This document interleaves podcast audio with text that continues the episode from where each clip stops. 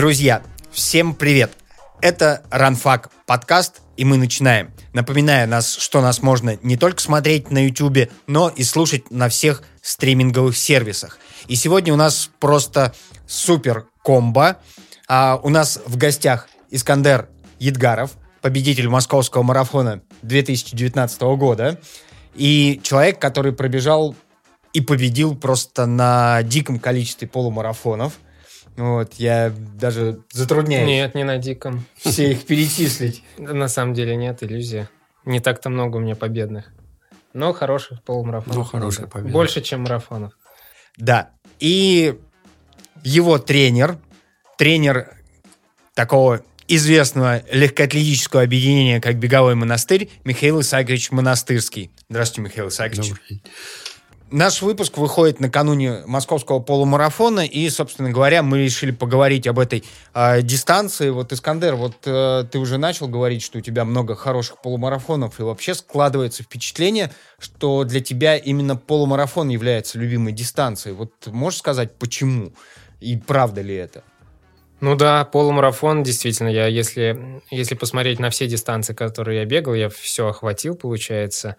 Э, Моя любимая дистанция все-таки полумарафон. Не марафон, не десятка. Это что-то такое промежуточное а, между скоростью и выносливостью, мне кажется. А, Потому что на марафоне э, нужна такая выносливость, где уже э, должно уметь терпеть все тело. Ты выходишь на какой-то новый уровень этой терпешки. А десятка все-таки требует определенной скорости. И если у тебя с одной стороны не хватает скорости, с другой стороны не хватает выносливости, ты можешь как-то это реализовать в полумарафоне. И в том и наоборот, если у тебя достаточно хорошей скорости, есть какой-то набор выносливости, это тоже можно реализовать в полумарафоне. То есть вот такая щадящая дистанция, что ли, не знаю. Это загадка, почему вот полумарафон так, так хорош. И обидно, что полумарафон не олимпийская дистанция. Михаил Исаакович, а вот вы, как э, тренер, как можете сформулировать прелесть полумарафона? Вот почему это хорошая, интересная и достойная дистанция? А, ну, я бы тут слово «прелесть» не употреблял, но как бы полумарафон такая, она комфортная дистанция, она а, как бы в себе включает, а, она не такая тяжелая, как марафон, а, гораздо легче.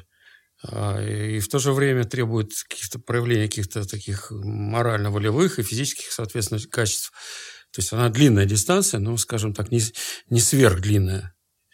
Не прибегая терминологии к э, классической, она тоже 20, 21 километр, тоже сверхдлинная дистанция, но а, она гораздо легче, чем марафон. Поэтому, но в то же время она как бы и э, от тебя, от человека требует э, проявления всех, э, всего, что ты способен, что ты натренировал. Вот, поэтому но, но можно их, можно полумарафон гораздо чаще бегать и э, без какого-либо ущерба там. Ну, мне кажется, подготовки. полумарафон просто от скорости бежится. Этим он и хорош. Что там можно не так упорно Ну, готовиться, это, как это марафон. как бы это как бы раздел моего ответа тоже. Да, конечно, больше от скорости. Не нужно готовиться так же, То как есть к к марафону. полумарафону фактически можно, да, готовиться к- совместно с десяткой. А к марафону уже требуется что-то другое. Ну вот вы сказали, что полумарафоны можно бегать чаще. Да. То есть, на- на- насколько я понимаю, то есть если вот там классическое, скажем так, э, для э, классическое количество марафонов это где-то примерно два марафона в год для любительского уровня, то полумарафоны Да можно и для бегать чаще. профессионального тоже, я бы сказал. Ну, Два. но если не брать исключения, то да, полумарафоны спокойно можно бегать каждый месяц. Ну, или полтора-два. Ну, то есть э, 5-6 полумарафонов в год э, совершенно спокойно. Они не дают такого стресса, как марафон. Такого, я имею в виду, такого утомления не вызывают, как, как целый марафон. Можно ли вообще назвать полумарафон более доступной дистанцией Конечно, для любителей? Безусловно, безусловно. Для Ну, кого угодно. Ну, опять же, по той же причине, что Да. любители не способны не всегда могут выдерживать тех объемов, которые требуются для марафона. Все-таки марафон очень требователен в своей подготовке. А полумарафон в этом плане более щадящей дистанции. И учитывая, что любитель не может э, так усиленно готовиться по временным ресурсам, то здесь полумарафон ему лучше подойдет. А если брать более короткую дистанцию, опять же, э, то любителю гораздо сложнее уже скоростные качества поддерживать необходимые. И вот здесь Но это мы говорим о результате, ты говоришь о результате. А, а я говорю... А бегать-то можно ну, не, а резу... не особо готовясь, можно бегать десятку там а... в удовольствие, заменять стартом тренировки. А скажем. результат коррелирует с удовольствием. Ну, если мы не люди... ставим задачи там пробежать там из 30 минут, допустим, или там из 28, а, скажем, там по 40 минут, по 50, то можно бегать. А как... человеку быстро просто захочется большего. Ну, захочется, а. да. Вот чем, чем ближе он, да, к элите, тем, конечно, там уже тонкости становится больше. Если мы говорим про количество забегов в году, то, естественно, возникает такой вопрос, насколько сроки подготовки отличаются. Э, и вот э, если человек не бегал э, никогда в своей жизни марафон, а за сколько он к нему подготовится, и за сколько он подготовится к полумарафону. Ну, я, я могу ответить, конечно, марафон принципиально другая дистанция и требует принципиально большей подготовки. То есть 21 километр пробежать можно там ну, не очень долго готовясь, если мы говорим, что с нуля. Ну, то есть полгода. Ну, полгода вполне хватит. А, а, вот, а марафон, конечно, требует... Ну, тоже можно за полгода как-то подготовиться. Можно и короче подготовиться, смотря на э, какой исходный человек. Ну, Надо да, смотреть еще на человека. Большую роль играет, Если у него нет лишнего веса, да, если он там занимается там какой-то физической активностью, он даже, может быть, там на велосипеде катается, ему так Большой гораздо легче. человека на 10-километровой дистанции? Ну, вообще, какая у него подготовленность исходная какая? Потому что... Я вспоминаю историю, как я готовился к первому марафону своему. Я достаточно много полумарафонов пробежал, десяток, у меня с этим вообще проблем не было. И я захотел пробежать московский марафон тогда без особой подготовки. Ну, там уже оставалось несколько недель. 3-4 недели. Я тренеру говорю, а давайте попробуем, может, без подготовки просто, что получится. Тренер говорит, ну, давай попробуем. Но давай перед этим Пробеги 35 километров тренировку просто. Мы тогда наметили тренировку отдельную, 35-километровую. Нужно было просто в нужном темпе держать, бежать там по 3.30-3.40 примерно. Первые 25 километров вообще отлично для меня прошли. Следующие 5 километров тяжелее, последние 5 я уже догребал, несмотря на то, что я там и гелями закидывался, и всем. И вот там я понял, что такое марафон, что марафон и полумарафон совершенно разные дистанции. После этой тренировки я отложил свой дебютный марафон. Мне даже тренеру объяснять не пришлось, я все сам понял. Ну, все правильно. Так что марафон действительно очень сильно отличается от полумарафона. Вот даже с такой базой я не смог 35 пробежать, даже 35 э, с большим запасом.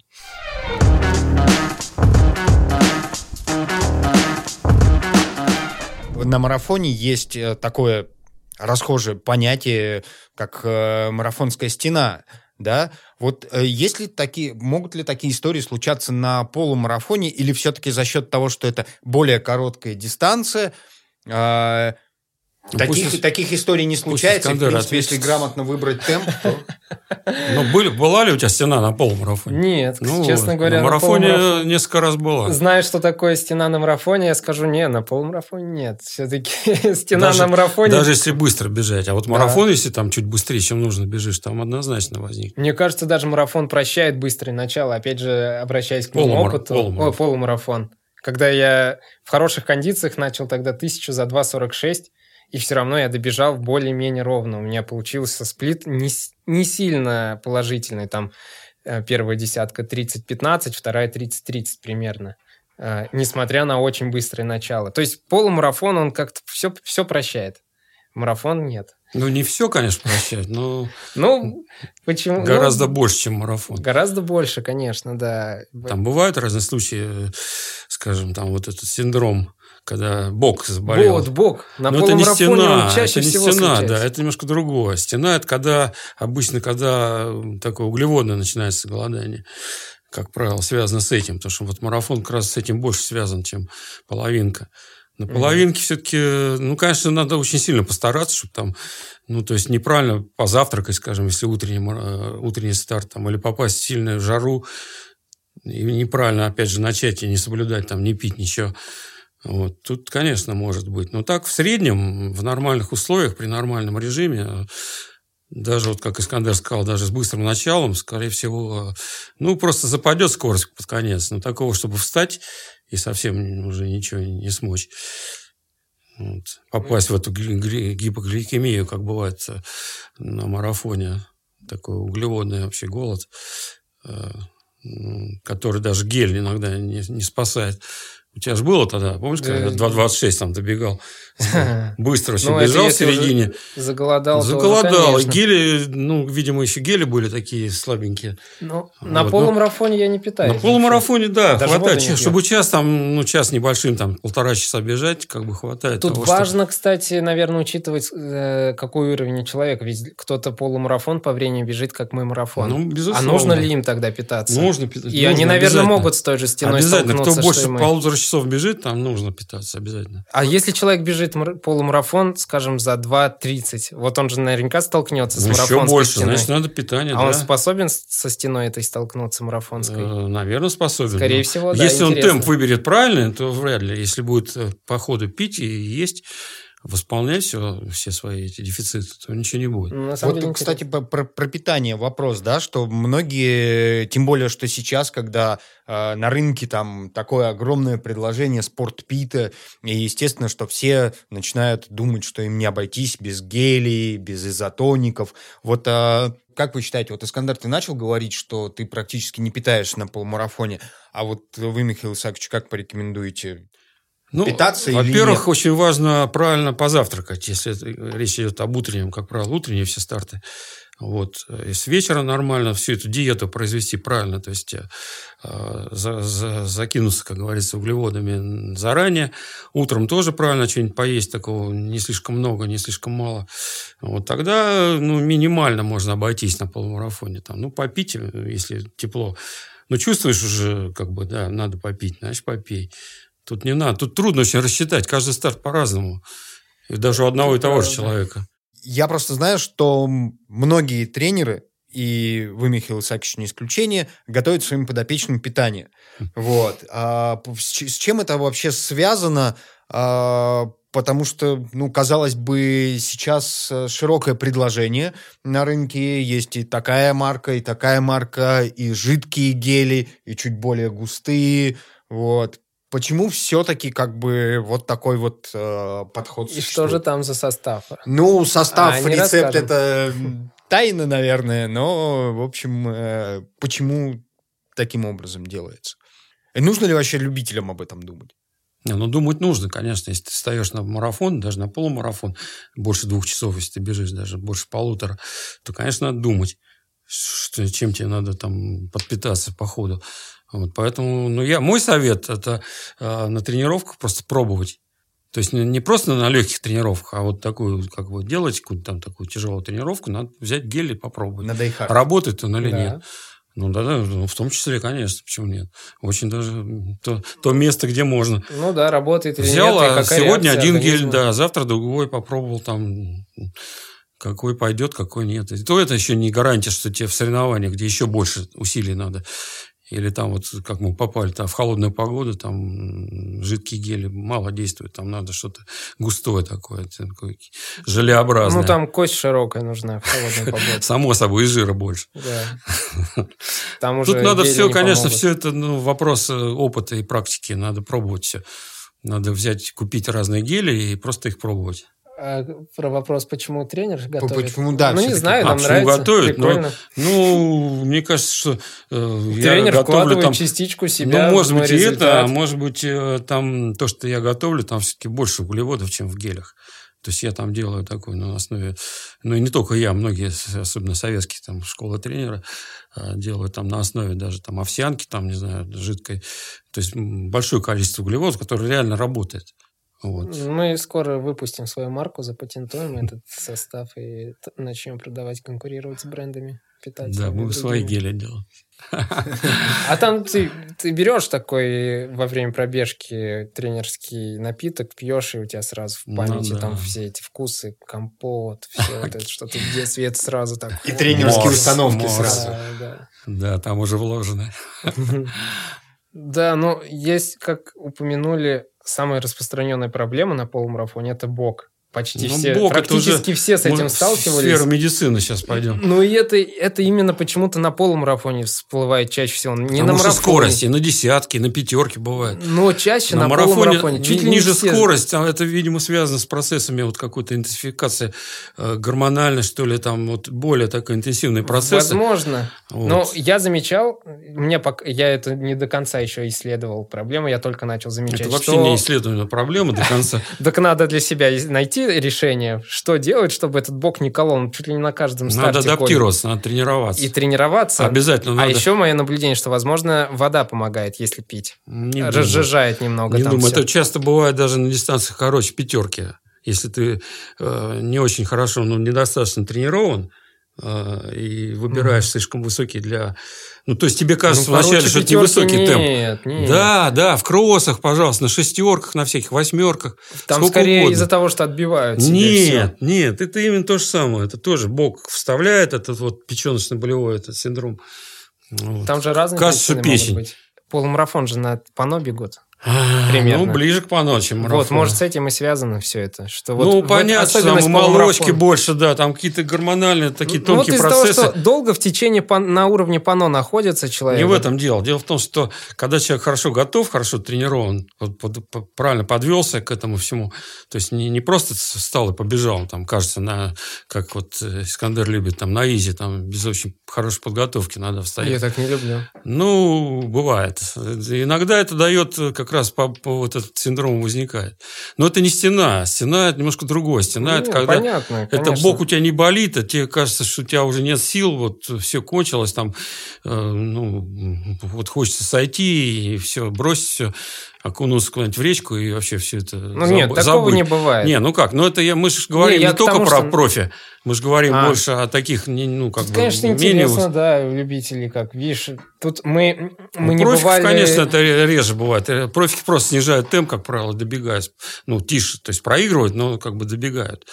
А вот неподготовленный человек может просто, если в этот момент ему становится плохо, там, ну, конечно, он там, ну, и пешком пойдет. Ну, и до, до пункта питания там потом поест и, может быть, дальше побежит. Так что имейте в виду, все зависит еще от того, насколько быстро вы бежите. и Мы насколько рассуждаем- человек готов на, А вот на- как- на как- тот... А вот как с этим бороться? Я знаю, что рекомендуют э, Тренироваться. зажать, зажать пальцы. А, ну, это да, есть. э, такие экстремальные У меры. Паши Адышкина есть какой-то способ. У там, меня тоже волшебный, есть, но он я тоже научил. прокачался. Я после самого неудачного старта, когда меня закололо так, что я уже не мог бежать, я шел пешком, пока не отпустило. После этого я начал думать, что надо делать, как-то надо справляться. Ты бежишь и знаешь, что рано или поздно тебя сейчас бок прихватит. И это начинает плавно подкатывать. В этом случае обязательно нужно сбавить темп. Прям, ну, нужно пожертвовать темпом, чуть-чуть сбавить на какое-то время. Ну, либо остановиться, мне кажется. даже. Но остановиться это уже критично. Ну, это не хочется, но бывает, что нужно, Бывает, что да, лучше, нужно. конечно, остановиться. Но сбав... Ну, если... дальше что сделать? Если прочувствовать это сразу, что он же издалека начинает, он же не сразу раз и Ну, заколол. Бывает, что и быстро. Ну, не, конечно, не Ну, одного я, момента. я там, свой опыт течение, там, рассказываю, и по моему нескольких опыту это плавно наступает. И если в этот момент сбавить темп вовремя, а, может отпустить. И более того, я не знаю, как это работает, но я, это и в интернете пишут, надо наладить ритмичное дыхание. Например, на каждый второй левый шаг ноги. И вы- и выдох больше. да, увеличить выдох, на каждый второй Форсировать левый шаг. выдох. На каждый левый шаг, на каждый четвертый левый шаг, неважно, зависит от темпа, а, но наладить вот это ритмичное дыхание и каким-то образом вот это дыхание, все вот этот низкий темп, это все выравнивает и хоп, отпускает. А если вы заметили, что ваш соперник вдруг начал держаться за бок, это идеальное время, чтобы прибавлять. Это- Если он побежит за вами, его это убьет окончательно. Это хорошая тактическая хитрость, нужно иметь в виду всегда. Там, видимо, застой крови где-то и начинает, э, начинает давить на какие-то нервные центры. А Вот. Ну, одна из теорий, которую я читал, что там накапливается слишком много крови, она не Да. успевает высасываться из Да, и там печени. на или- диафрагму начинает давить, и как бы вот Да. возникают такие болевые. Вот, и когда ты сильно выдыхаешь, ну, сбавляешь темп само собой или останавливаешься, и вот как бы такое массажное движение делаешь, как правило, это проходит. Ну, конечно, с ценой потери времени. Многие еще замечали наверняка, что это случается, когда вы сразу выходите на кросс и сразу быстро Да, начинаете вот бежать. именно когда быстро, да. конечно. Разминка. Большую роль играет раз- Ну. хорошая разминка и подготовка, разогреть организм и эту часть э, к этому темпу нужно. Разминка тоже, но в меньшей степени. В большей степени надо хорошо потренироваться, чтобы выйти на старт. И Ну да. главное не превысить темп, который вот... э, Обязательно.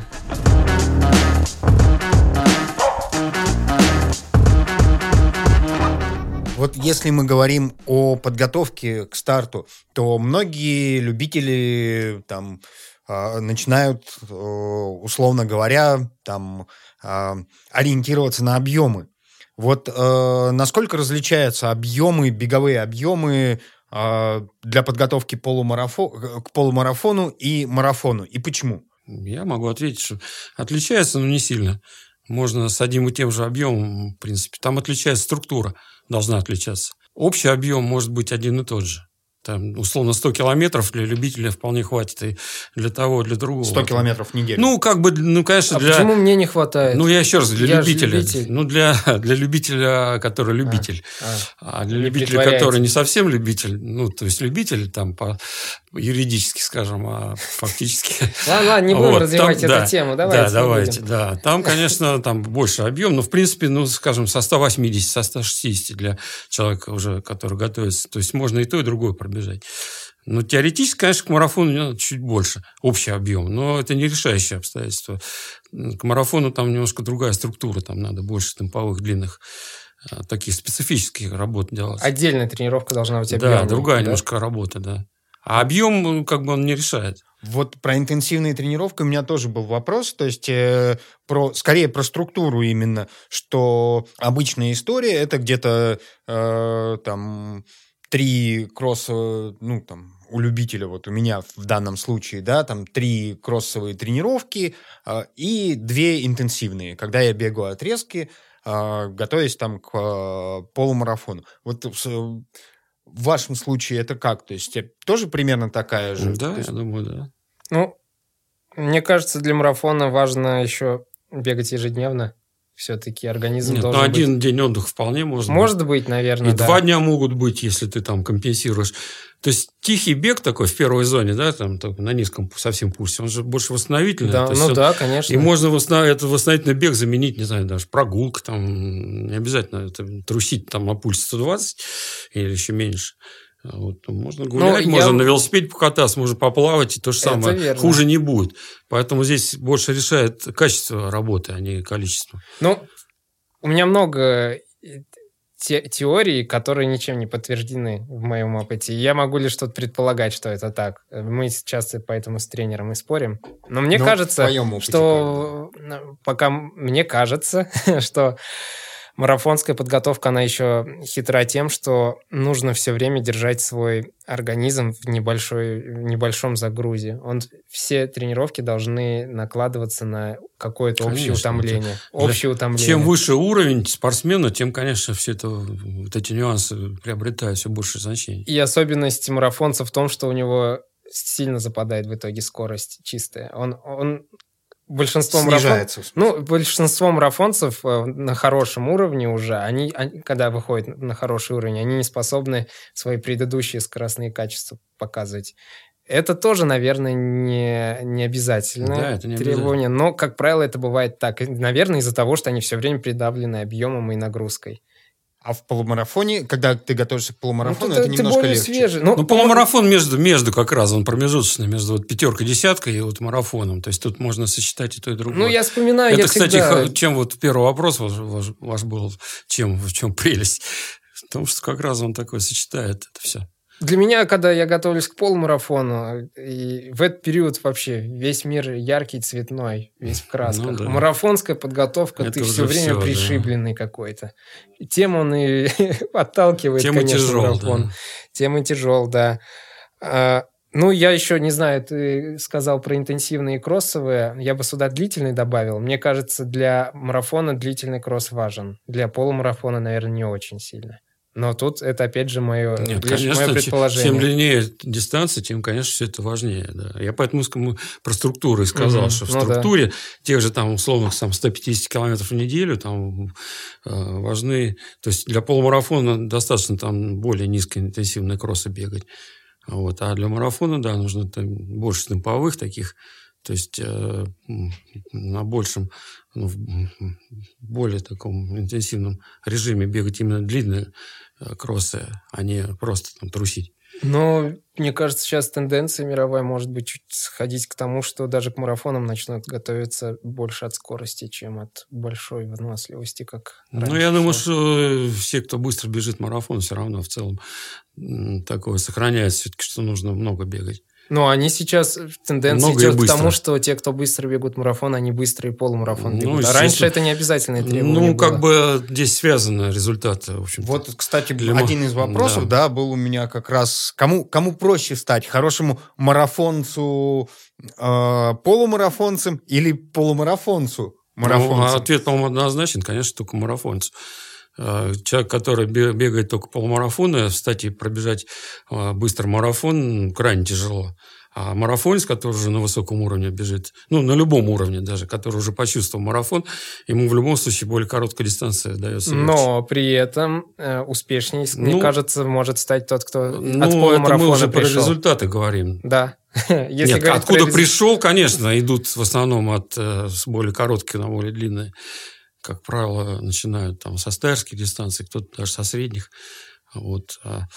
А, Очень трудно прийти сразу в марафон стать и там без, а, без хорошей десятки, там, половинки э, сразу пробежать быстрый марафон. Ну, так что даже любителям, если они хотят хор- иметь хороший марафон, им лучше укрепиться на десятки, Обязательно, половинки, обязательно, обязательно. Я бы вообще не советовал. Вот сейчас такая, да, вот все как бы э, хотят вот айронмены, да, вот эти марафоны, начинают с них Ультра потом, Эльтон, Да, ультра, ультра, все, все мало и мало. Надо вот испытать себя. Ну, это, конечно, конечно, прикольно, все хорошо, но с точки зрения правильности, методически, это неправильно. Нужно начинать, конечно, э, даже чистым любителям, вот с нуля надо начинать с коротких дистанций. Пробежать десяточку, попробовать там. Наметить себе там через год там я бегу марафон. Хорошо, через год, но не сейчас, не через месяц.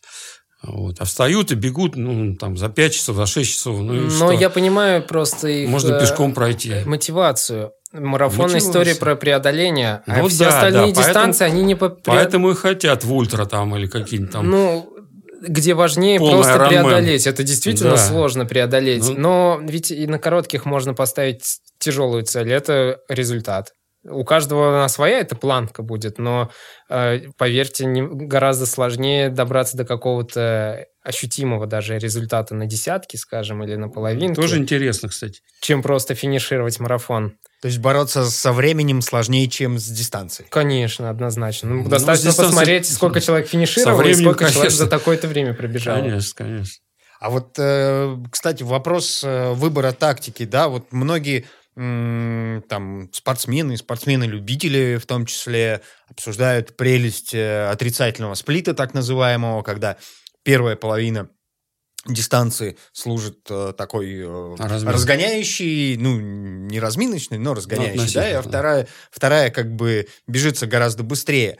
Вот э, если в случае с марафоном это, ну, там, более понятная и объяснимая история, как быть с полумарафоном, вот э, раз мы говорим о том, что это такая промежуточная дистанция, сочетающая скорость, но еще не требующая такой выносливости. То есть вот что лучше нам в полумарафоне? Стартовать быстро или стартовать э, вот так же, как на марафоне, медленно начиная разгоняться?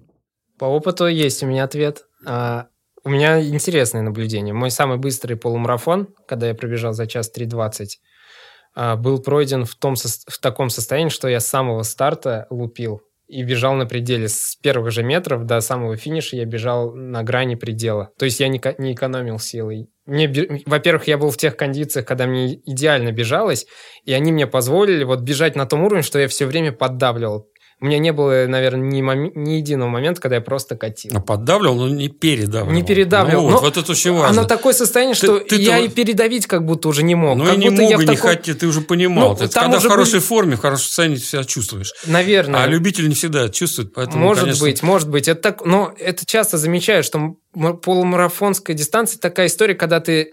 Опять же, я говорю с точки зрения профессионального бегуна здесь, который бежит быстро. Для любителей это совсем иначе. Для них эта дистанция более тяжелая, чем для нас.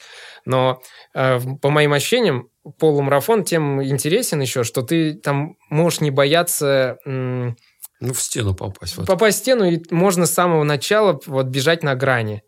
И вот лучший полумарафон, он случился так, что у меня все было ровно. Мы практически все километры по три минуты просто закрыли. Там не было... Ну, когда хорошо припадов. готов, ты можешь и марафон также пробежать. Может быть, может вот, быть. А чуть-чуть какие-то изъяны в подготовке, или там ну, не рассчитал, там э, какие-то свои еще состояния там разные бывают, там, ну, психологическое, или там жаркую погоду, или как-то попадал на московском марафоне в этот холод, ветер, и бежал все равно на этот результат. Вот, и поэтому, ну, конечно, вторая ведь, половина я ведь получалась... никогда не знал, как я готов. И почти ну, все полумарафоны... Когда дует ветер, который сдувает щиты, и еще со снежком, ну, мы не то, берем извините, такие Ну как не берем? Забеги. Надо все учитывать. Мы не берем, конечно, но учитывать-то надо. Поэтому... Даже, да. даже последний полумарафон, когда особой подготовки не было, мне казалось, я не в тех кондициях, но все равно я там с самого, с самого начала просто терпел на пределе. И, и позволил ну, добежать. Ну, полумарафон, конечно, больше прощает, чем марафон. Это, в общем, конечно. я для себя решил, что на полумарафоне терпеть с самого начала не страшно. Вот на марафоне страшно, да. Но для любителей полмарафон да. тоже не нужно. Для любителей, да. наверное, не стоит. Нужно. Тем более любитель не всегда ощущает. Ему легко первые там полтора, там, три километра, не знаю, пять. А вот. Может бежать, не, не соображая, что чем это дальше ему чревато. Даже если тренер там, или кто-то ему сказал, что вот надо бежать так, и он бежит так, может быть, надо бежать чуть потише. Вот. По-любому вторая половина, конечно, для любителя было бы хорошо, если бы была, то есть это отрицательный сплит. Но не всегда человек может себя вот так вот в рамках держать. Ну, это с опытом, наверное, приходит. Опыт, ну и нужно как бы, да, чтобы в голове все время держать. Вот у тебя есть часы, там, вот ты в таком темпе, даже если очень хорошо бежится, ты не должен быстрее бежать. Вторую половину, пожалуйста, когда уже ты пробежал там какую-то точку, вот половину, не меньше, скажем, да, я лучше еще чуть побольше, тогда ты уже знаешь, что до финиша доберешься и можешь уже скорость увеличить, если хорошо бежится. Пожалуйста. Ну, мне кажется, требуется пробежать где-то, скажем, 5 полумарафонов ну, примерно. Даже, даже два, мне кажется, хватит. Ну, два хватит для да, понимания, 5 да. для того, чтобы следующие все легче шли. И дальше полумарафоны, они намного легче даются и уже проще себя чувствовать. То есть это придет с опытом даже, тут бояться не нужно. Ну да, опыт, безусловно, нужен. Нужно, да, пройти, ну, вот как мы, мы тут рассуждаем, нужно самому пощупать как в фильме говорили, понюхать, пощупать, там, потрогать, тогда ты уже поймешь. А не когда mm-hmm. вот тебе там говорят откуда-то. Все ну, равно, да. вот когда ты уже понял, сам понял на своем, на свои грабли наступил, то, конечно, легче. Но то, что мы говорим, я думаю, тоже пригодится. А как, как быть с витаминизацией, да, вот, э, допустим, перед э, марафоном, да, как бы, когда возрастают физические нагрузки, когда возрастают объемы, когда вот это вот, э, как э, Искандер сказал, такая нем, немножко ощущение такой пришибленности и постоянного стресса, да, э, естественно, что многие там начинают э, пить курс витаминов, да, многие тренеры это советуют. Вот как быть перед э, полумарафоном, нужно ли это или ну, по большому счету, нет. У нас Искандер большой специалист Почему? витаминов. Я, я как раз-таки вообще я ничего не пью. Наконец-то вы меня подловили, да? Да, я, здесь вообще не показатель, я ничего не пью никогда, так что тут я вам здесь не советую. Я согласен, что надо в первую очередь нормализовать режим режим. То есть важно очень восстановление а, вообще, ну и вообще э, жизненный режим. Ну и, конечно, в первую очередь режим питания. Если ты хорошо, ну как бы правильно питаешься, да, без всяких там излишеств, и наоборот, с недостатком а, без недостатка того, чего нужно, то есть нормально, ешь фрукты, овощи, там все грамотно, то, в принципе, витамины-то особо не нужны если всего хватает. Ну, если хватает солнышка. Вот зимой, да, зимой немножко не хватает солнца, там надо, может быть, пить э, с целью даже не пробежать лучше, а просто для здоровья. Ведь очень важно, главное, важно это здоровье само общее. Вот думаю, что там выпил что-то, пошел в магазин спортпит, там накупил на 10 тысяч и пробежишь. Ничего подобного, ничего ты не пробежишь. Вот. Тут важно все эти витамины пить не для результата, а для здоровья, потому что оно определяет результат в конце концов. Малейшее отклонение от здоровья, и все, у тебя уже... И чем выше уровень, тем как бы хуже это все. То есть ты там не прочистил, у тебя там печень в плохом состоянии, там тоже плохо очень, не пробежишь там. Что-то там поддерживающее для сердца нужно, может быть, да, нужно. Но это все есть в питании, в принципе. Ну, в продуктах там почитайте вот э, в интернете или там в книжках, э, что полезно там, допустим, для сердца. Или там для того, чтобы чистить печень, там, ее облегчать работу. А вот, и все. Итак, что значит делать? Пройти диспансеризацию, да, найти слабые да. места и заниматься ими, а не, общим, а не пить э, общие Нет, витамины, витамины химические витамины, я, например, противник. Ну, немножко, если ты чувствуешь дефицит чего-то там, ну да, то надо задуматься. Вот. А так, если все хорошо, то и не нужно. Не ходите, как бы не хочу делать рекламу, антирекламу кому-то, но Да фастфуд, фастфуд ни к чему. Да ладно, не, нормально. Ну, фастфуд. нормально, что вы, если ну ты дополняешь это нормальным питанием. Если ты пошел, А, да. купил хороших э, фруктов, овощей, там, мяса хорошего, и все. Странно пить витамины, да, когда спишь по 5 часов или Да, безусловно. кушаешь раз в день. Вот Да, здесь очень конечно, странно. да. Вот это я говорю про это общее здоровье. Такое человеческое здоровье. То есть читайте журнал здоровья. Был советский журнал очень хороший. Если кто-то найдет подписки старые, эти подшивки, советы. Очень советую. Да там будет про всякие эти, Ну, про всякие эти- подорожники, Да, лопухи, чем плохо, а Сварите чем- лопух. Да, ты думаешь, что лопух бульон. плохо? Лопух от всего хорош. Вот травму какую-нибудь получишь, вот лопух приложишь, там, коленки там или к ахиллу, очень, или там ушиб тем более какой-нибудь. Очень хорошо. Не надо к врачам бежать даже. Читайте вот эти все. ЗОЖи, это, между прочим, вот смеё, он смеется. А я, между прочим, очень советую. И, кстати, профессионалам тоже. Ну вот на меня последнее впечатление произвела книжка Мэтта Фиджеральда вот, «Диета чемпионов», э, где он, в общем, э, говорит фактически о довольно обычных продуктах. Да, которые- безусловно, я тоже сам абсолютно об этом же и говорю, что Да, посмотрите на кенийцев. У них там вообще даже... Да. У них нет даже денег. подножным фастфуд. кормом там питаются. Ну, а у них есть все, все, что необходимо. Постоянное солнышко. Да, э, да. медли- Молоко есть, хлеб есть, углеводы, молоко. Мясо там они как-то, наверное, заменяют как-то. Ну нет, почему? Едят Ну, мясо. едят Ну, мясо, у них да. еще много бобовых. Да, То есть, да, белки как тоже бы присутствуют. кажется, как будто все в норме там, все, все базово. И этого хватает. Мы же говорим даже сейчас о любителях, не о Да, профи. да. Может быть, профи-то и не хватит даже, может быть. Может быть, этого будет Ну, недостаточно. профи уже какие-то детали должны, там где-то что-то вот А там... любителям-то уж... Пошел, сдал что там? анализ, что-то не хватает. Раз там что-то действительно... Вот в случае дефицит чего-то, да, да, надо Мгм. думать, что такое. А так вот в обычной жизни обычному любителю совершенно не нужно это.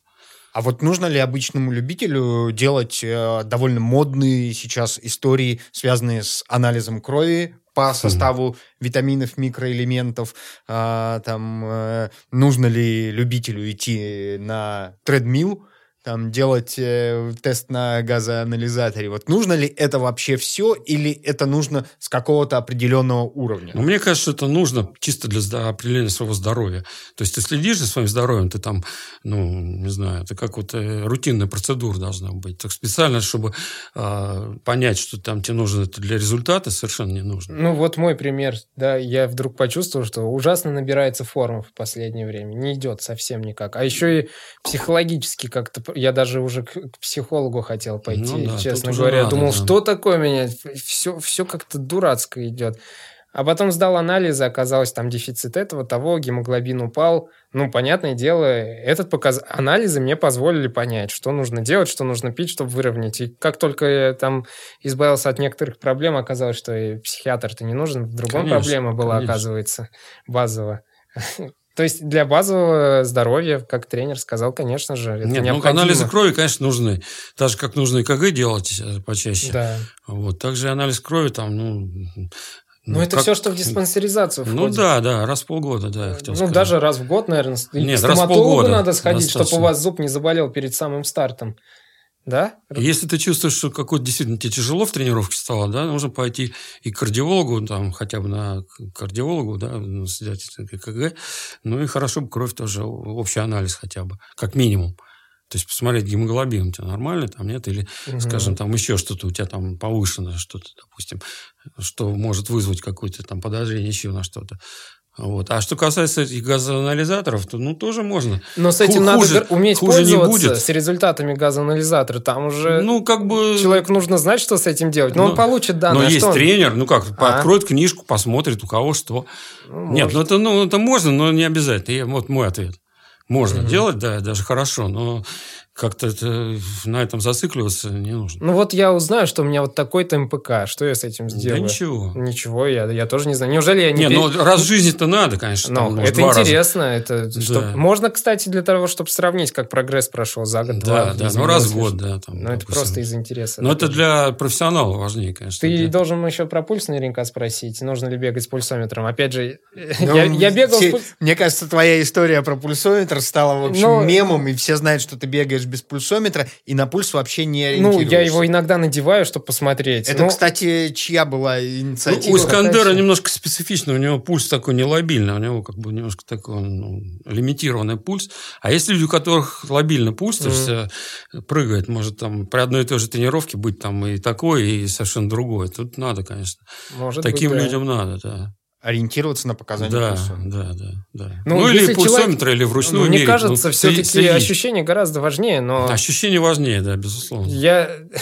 Мне не легче бежится порой, когда пульс, наоборот, способен подняться высоко. Я в Да, такие ну, конечно, чувствую себя должен- намного лучше. Пульс должен подниматься. Да, а когда, а если я буду ориентироваться и увижу, что у меня высокий Ну, пульс, вот поэтому, ужас какой, да, мне- что да. происходит? Тре- А мне наоборот Меня бежится. тренер отругает, да, за Да. то, что я на большом пульсе. А гораздо тяжелее бежится, когда наоборот он не хочет подниматься. Тут, видите, обратная сторона. А Часто на пульс смотрят как на сдерживающий фактор. Тут, не знаю, ощущения, они ведь не врут, надо научиться, нужно научиться слушать Ну, видимо, тело. надо и то, и другое слушать. Наверняка. И их э, как бы интегрально все время так делать, ну, сопоставлять, тогда Мгм. это будет правильно. Может быть, да. Ну, анализировать. Для анализа это полезно. То есть человек с опытом должен научиться и ощущения, и сравнивать их с пульсом, и как бы вырабатывать вот такой правильный для себя режим. Ну вот любители часто любят простые рецепты, да, и вот э, там, опять же, возвращаясь к теоретической литературе, да, и знаменитая книжка там 80 на 20, да, что 80% тренировок должно проходить на Аэробно, низком да. пульсе, а 20% быть интенсивными, там, темповыми или интервальными. Вот э, вы считаете, это правильная концепция? Ну, в при- э, так сказать, э, с определенным допуском, правильно, примерно такая пропорция. Может, 75 на 25. 90 на 10. Ну, 90 на 10 в определенные периоды. То есть, э, мы говорим про целое, Ну. про всю жизнь. Так, как бы. Ну, когда-то помню. увеличивается, когда-то в какие-то периоды уменьшается это Ну, и соотношение. опять же, низкое, что имеется в виду? ну, низко, пульс ну, какой, то есть, э, не какой? выходя из э, аэробного этого. Ну, да. Наверное, по ощущениям, примерно так действительно получается. Если считать, что у тебя вся неделя... Есть, вот, предположим, человек бегает всю неделю, каждый день, по- даже по два раза в день. У него большая часть кроссов, они будут легкие. Два, Ну, два раза в день... до- Два раза в неделю он будет делать интенси- интенсивные тренировки, как делаем мы. До них и после них он будет восстанавливаться. Примерно то же самое получится. Мне кажется, привязываться к Ну, это 80-20, оптимальность. да. Ну, нет, конечно, не надо привязываться, но примерно, примерно так Ну да. оно само получается. Потому что если вот эти 20% увеличить, это уже будет немножко такое уже как бы, ну, какие-то периоды можно, да, но все время это будет износ уже. А меньше, а меньше тоже это не будет достаточно тренировки. Ну да, и мне кажется, это правило, оно вообще для любого вида спорта. Ну, даже для, циклических, да, наверное.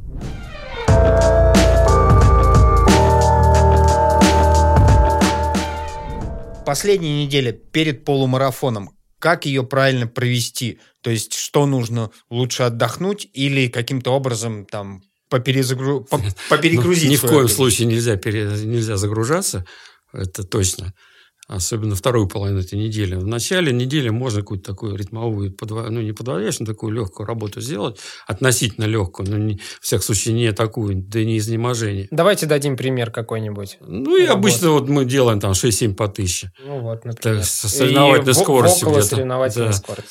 Ну, может, чуть выше, там, ну, может, чуть ниже, там, ну, Мгм. где-то так, как, как пойдет. Не, не суть важно. Главное, не устать. Вот. А так, конечно, это, кстати, не только к полумарафону, это к- ко всем относится, к любой дистанции, там больше э, полтора, полутора, но это- да и там тоже. То есть на длинных дистанциях примерно такая схема везде, а с длинных сверхдлинных. То есть на- сначала нужно загрузиться, вот последние недели там они на- на- нагрузочные, вот, а последние уже дней 10 уже так как бы начинается спуск. Это важно, конечно, но не, это не, не... Все равно нужна базовая подготовка большая. Если ее нету, ты там хоть как что не делай. Там, ну, если ты перебегаешь, будет, конечно, еще хуже. Ну, и особо лучше тоже ты уже ничего не... Поэтому надо тренироваться, думаю, не только о последней неделе, а как бы э, загодя все делать. То есть багаж должен быть уже в рюкзаке. А последняя неделя, да, немножко его сбросить просто. Ну и это сложно, на самом деле, когда человек особенно выходит э, в хорошую форму, в пик, последнюю неделю себя сдерживать, особенно если он там накручивает перед стартом, себе начинает Да, переживать, это, это да. его все время изнутри прям подгоняет, подгоняет, и хочется и побыстрее нельзя, кроссы да. побегать, и работу эту финальную побыстрее сделать, и перед стартом там побыстрее поускоряться. И даже в начале, и даже на старте первый километр выдать как следует. Все это надо прям внутри себе гасить. Это самое Прям сложное. Здесь Сдерживать. тренер должен быть психологом, конечно. Да и человек сам и должен сам быть. человек себе должен быть Знаю, психологом. это, это вот раньше... Сейчас у меня такого нет, что я к перед стартом испытываю мандраж. К сожалению, я уже давно этого не испытываю. Но когда я испытывал, у меня была задача последние несколько дней перед стартом ответственным, вот закрыть, у тебя там сидят вот эти все э, монстрики, которые хотят вырваться наружу. Мгм. Твоя задача закрыть на замок и прям сдерживать до самого, до, до выстрела пистолета, ну или даже Ну, до меньше разминки. думать вообще об этом старте. Это сложно порой, когда переживаешь. Отвлекаться надо. Ну, надо Да. всемерно чем-то отвлекаться себя, переключать на Ну что-то. да, да. Нужна ли какая-то тренировка накануне старта? Чисто разминочная.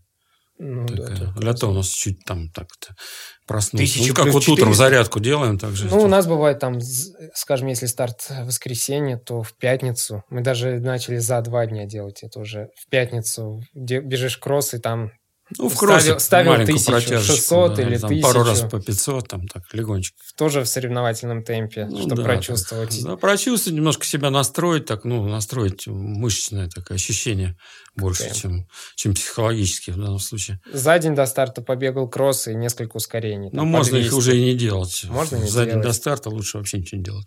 Может быть. Как я читал книжку э, Масеева перед Олимпиадой 80-го года, на следующий день марафон олимпийский. Все, они готовы, и они вечером делают тренировку, и у них два по тысяче, по 2.38, что ли, пробегают. Разминочка.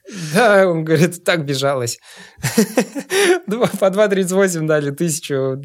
Не, ну, когда человек хорошо готов, конечно, это нормально. Ну, как Ну, он, он, он такой... Он не чувствует ничего такого. Ну, Но потом... он пишет, что там он уже почувствовал что-то тяжеловато. Интересно, почему, да? 2.38. Не, ему бежалось, мне кажется, отлично тогда Ну, на этой разминке. Если про Масеева заговорили, то, конечно, тот уровень тренировок, который они там вытворяли, да, они, конечно, вот этими тренировками последними, они, видимо, только гасили свои результаты. Можно а, предполагать так. То есть может быть. 2.11 ни о чем с тем, как они тренировались. Вот.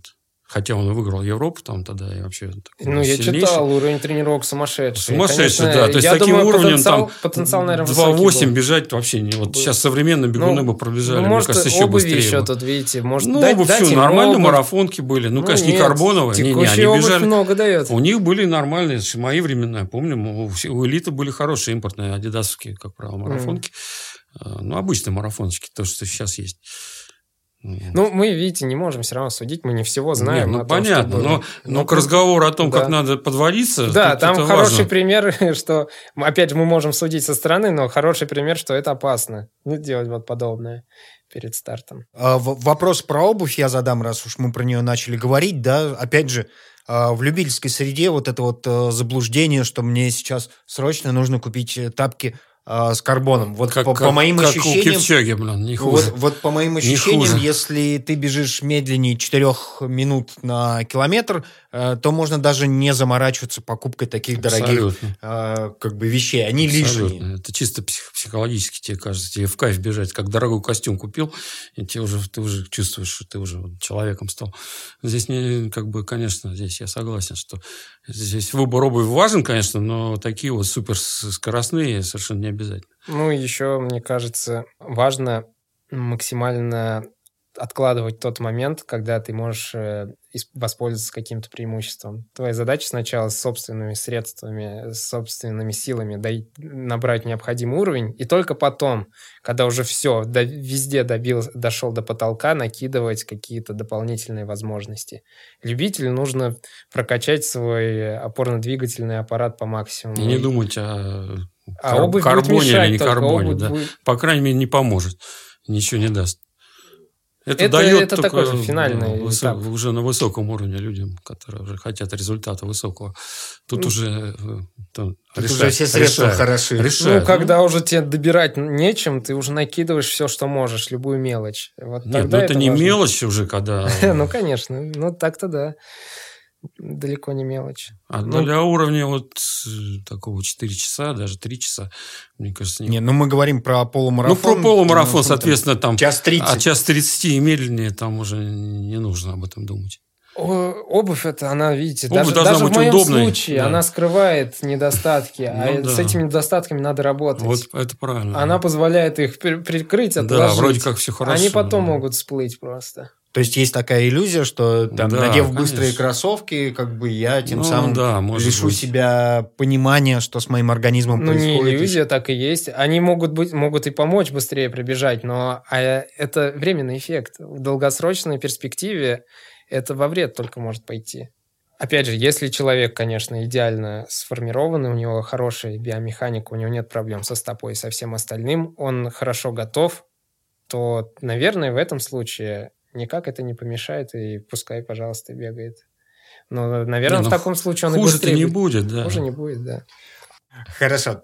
А, давайте подведем итог нашего сегодняшнего разговора. В общем, насколько а, мы убедились, беседуя и с практиком, и с, а, Теоретик. те- и с теоретиком, человеком, который воспитал множество практиков, вот, что полумарафон – это действительно более доступная дистанция. Это дистанция, которая не требует такой выносливости, как марафон, и которую можно пробежать быстро, с хорошим, э, мощным результатом. Вот. Полумарафон, опять же, требует меньше какой, каких-то, может быть, усилий э, тренировочных. Вот. Он гораздо доступней. И, соответственно, любителям в общем, рекомендовано, даже если вы хотите пробежать пол а, если вы хотите пробежать целый марафон, все равно попробуйте, что Да. такое Лучше. соревновательный полумарафон, чтобы, скажем так, а, А лучше два. а лучше два, да, чтобы выходить на марафон. А большое вам спасибо, Михаил Исакович, большое спасибо, Искандер. Это был RunFact подкаст. Смотрите нас на YouTube, слушайте нас на всех стриминговых платформах, подписывайтесь, пишите ваши комментарии и вопросы. и, э, мы обязательно будем на них отвечать, мы обязательно будем искать тех, кто сможет на них ответить. Большое и болейте, спасибо. болейте за нас на стартах. Да. С удовольствием ответим, если что-то еще возникнет. Большое вам спасибо.